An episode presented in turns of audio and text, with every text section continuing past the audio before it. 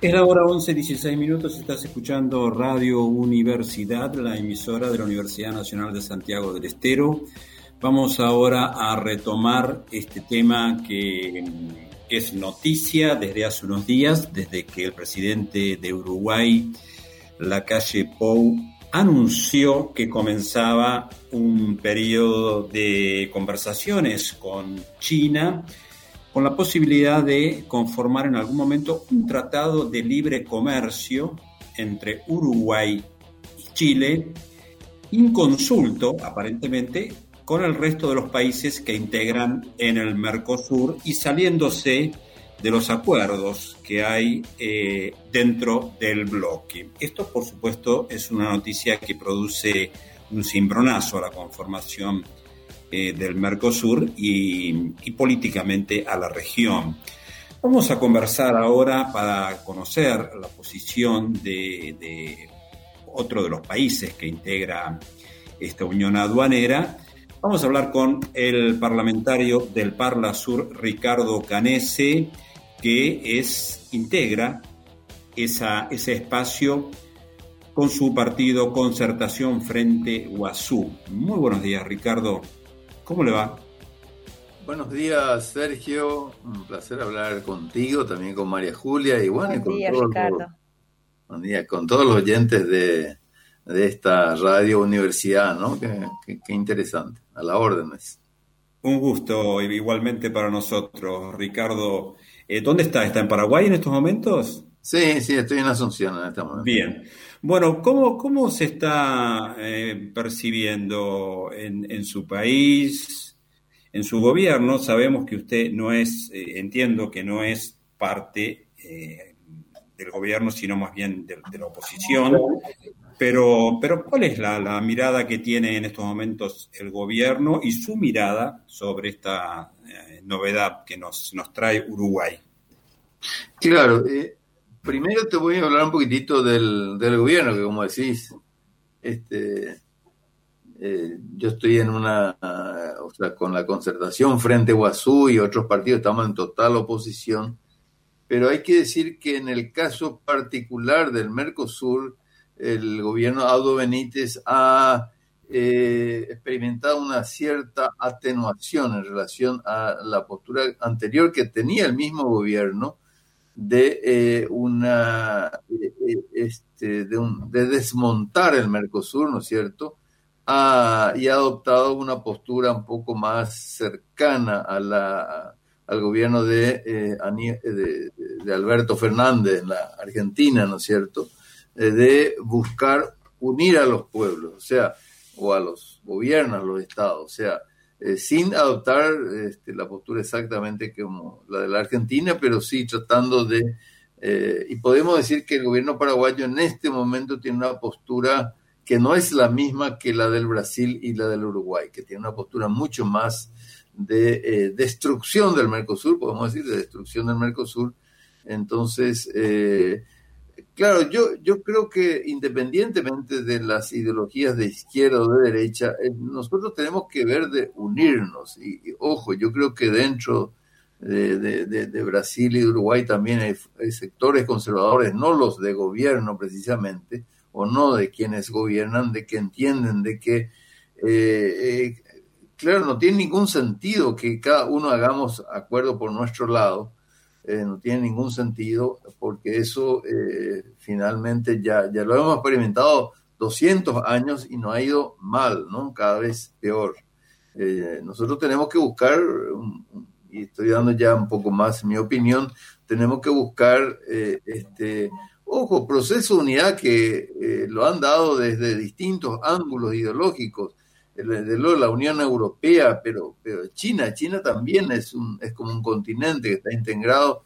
Y podemos dar el ejemplo de los Estados Unidos de, Norteamérica, ¿no, es cierto? Estados Unidos que, que no sería nada, cada uno de esos 50 o 51 estados eh, que componen los Estados Unidos no serían absolutamente nada si no estuvieran en, eh, este, en un proceso de integración eh, muy fuerte en, una, un Estado que es federal, ¿no es cierto? Diputado eh, Ricardo Canese, eh, quería preguntarle cómo, cómo considera usted esta, este anuncio del gobierno de Uruguay que el presidente Lacalle Pou en las últimas horas lo ha tratado de, de relativizar y ha dicho que, bueno, va a significar a lo sumo una incomodidad para el Mercosur. Para usted, ¿qué, qué, qué, opina con respecto a esto? ¿Es más que una incomodidad? ¿Hay, hay peligros de ruptura?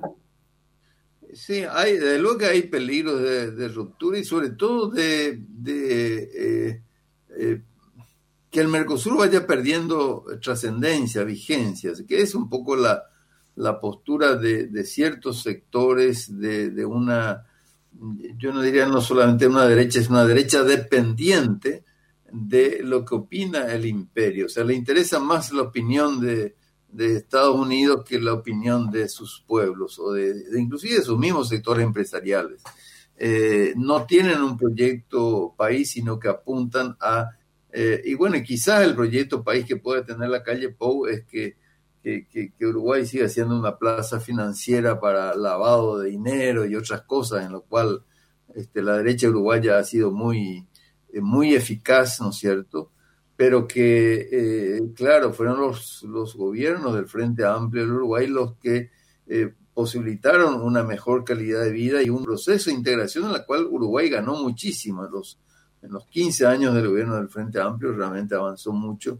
Avanzamos todos, o sea, hay que decir que, y te iba a hablar un poco de, nuestro país, o sea, donde el Paraguay exporta con valor agregado es al Mercosur.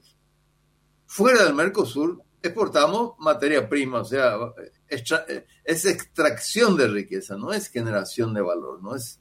Eh, entonces, ¿Qué queremos? Queremos seguir siendo el, la, periferia de la periferia, pues queremos seguir siendo siempre el furgón. explica eh, esto que usted mencionó de las exportaciones? Explica, eh, creo yo, bastante la posición del presidente de, Paraguay.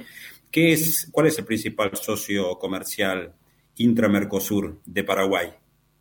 Eh, entiendo que es Brasil, ¿no? Pero después Argentina y este, también algo Uruguay pero donde van productos manufacturados de Paraguay es al Mercosur, a Brasil, a Argentina, a Uruguay, ¿no es cierto? Hacia allí van los productos manufacturados, autopartes que, se hacen en Paraguay, pero productos alimenticios y una cantidad, confecciones, eh, eh, o sea, donde hay procesos industriales y de agregación de valor va al Mercosur.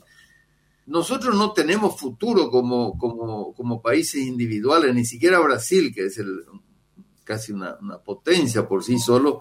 Eh, América Latina no tiene futuro si no nos integramos. O sea que eh, yo suelo poner un ejemplo que podemos compararnos con, como había dicho, con Estados Unidos Norteamérica, y bueno, ya es tan evidente que ni hace falta dar cifras, pero con China, América Latina en su conjunto estaba mucho más avanzado que China hace 70 años, 1950 hacemos el análisis en todas las variables, sociales, económicas y científicas, y si nos, eh, centramos en las variables científicas, en las patentes, que es un indicador del, del proceso más avanzado de desarrollo, América Latina en su conjunto tenía más patentes que China. Bueno, hoy América Latina tiene menos patentes porcentualmente que la que tenía en 1950, porcentualmente hemos caído, China es primero, o sea, antes estaba por debajo de América Latina, que tenía luego un lugar insignificante ya en la década del 50, pero un lugar más importante que, el que tenemos ahora. De cualquier manera, América Latina tenía una posición más importante en 1950 que ahora.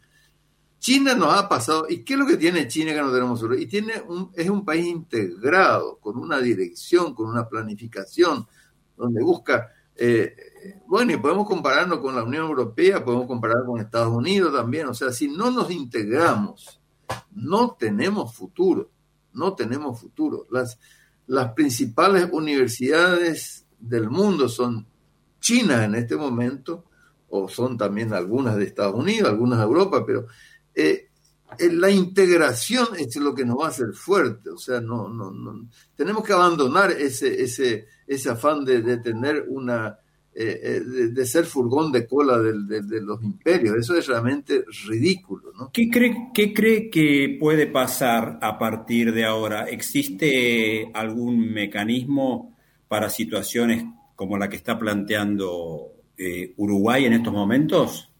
¿Algún mecanismo interno? Claro, el problema es que esto depende de los cuatro gobiernos, seamos claros. O sea, el Mercosur no tiene un tribunal, no tiene un tribunal, no tiene un Congreso. O sea, no existe poder judicial, no existe poder legislativo. A diferencia de la Unión Europea, de otros, o si podemos, si queremos compararnos con, Estados Unidos, que, que, sí, ya es un Estado federal, ¿no? Confederado. Eh, el Mercosur existe solamente los ejecutivos. Entonces, aun cuando haya normas, ¿quiénes aplican la norma? Y los ejecutivos, o sea, los cuatro presidentes de la República. O sea, Bolsonaro, la calle Pou, este, Abdo Benítez y este, Alberto Fernández. Entonces, si la calle Pou hace algo que le es simpático al señor Bolsonaro, ¿eh? yo soy muy directo, y, bueno, y Aldo Benítez, aun cuando va a tratar de mediar, lo sumo que va a tratar de mediar, de que, de que no haya una ruptura, pero no va a, inclinarse a favor de Alberto Fernández, no hay la más mínima posibilidad que eso, que, que, se aplique nada. O sea, nada, absolutamente nada. O sea, va a quedar en el plagueo.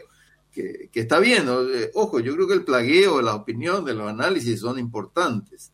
Pero acá tenemos que pasar realmente a constituir gobiernos, sean de izquierda o derecha, pero con convicción e integración. Fíjate que Sarney, voy a hablar Sarney, Alfonsín, que no eran presidentes de gobiernos eh, de izquierda, tuvieron una convicción de integración. Después se sumó Andrés Rodríguez, que estaba en Paraguay, consuegro de, de Stroner, y entró con una mentalidad de integración, ¿no es cierto? Y, también en Uruguay, no sé quién estaba, también tenía una mentalidad favorable a la integración se perdió, la derecha perdió esa mentalidad favorable a la integración, lastimosamente, y hay una, hoy tenemos una derecha mucho más este, eh, eh, la calle del imperialismo, o sea, digámoslo en términos claros, que, sigue los dictados, no, piensa en los intereses siquiera de, de, su, de su burguesía, de sus empresarios.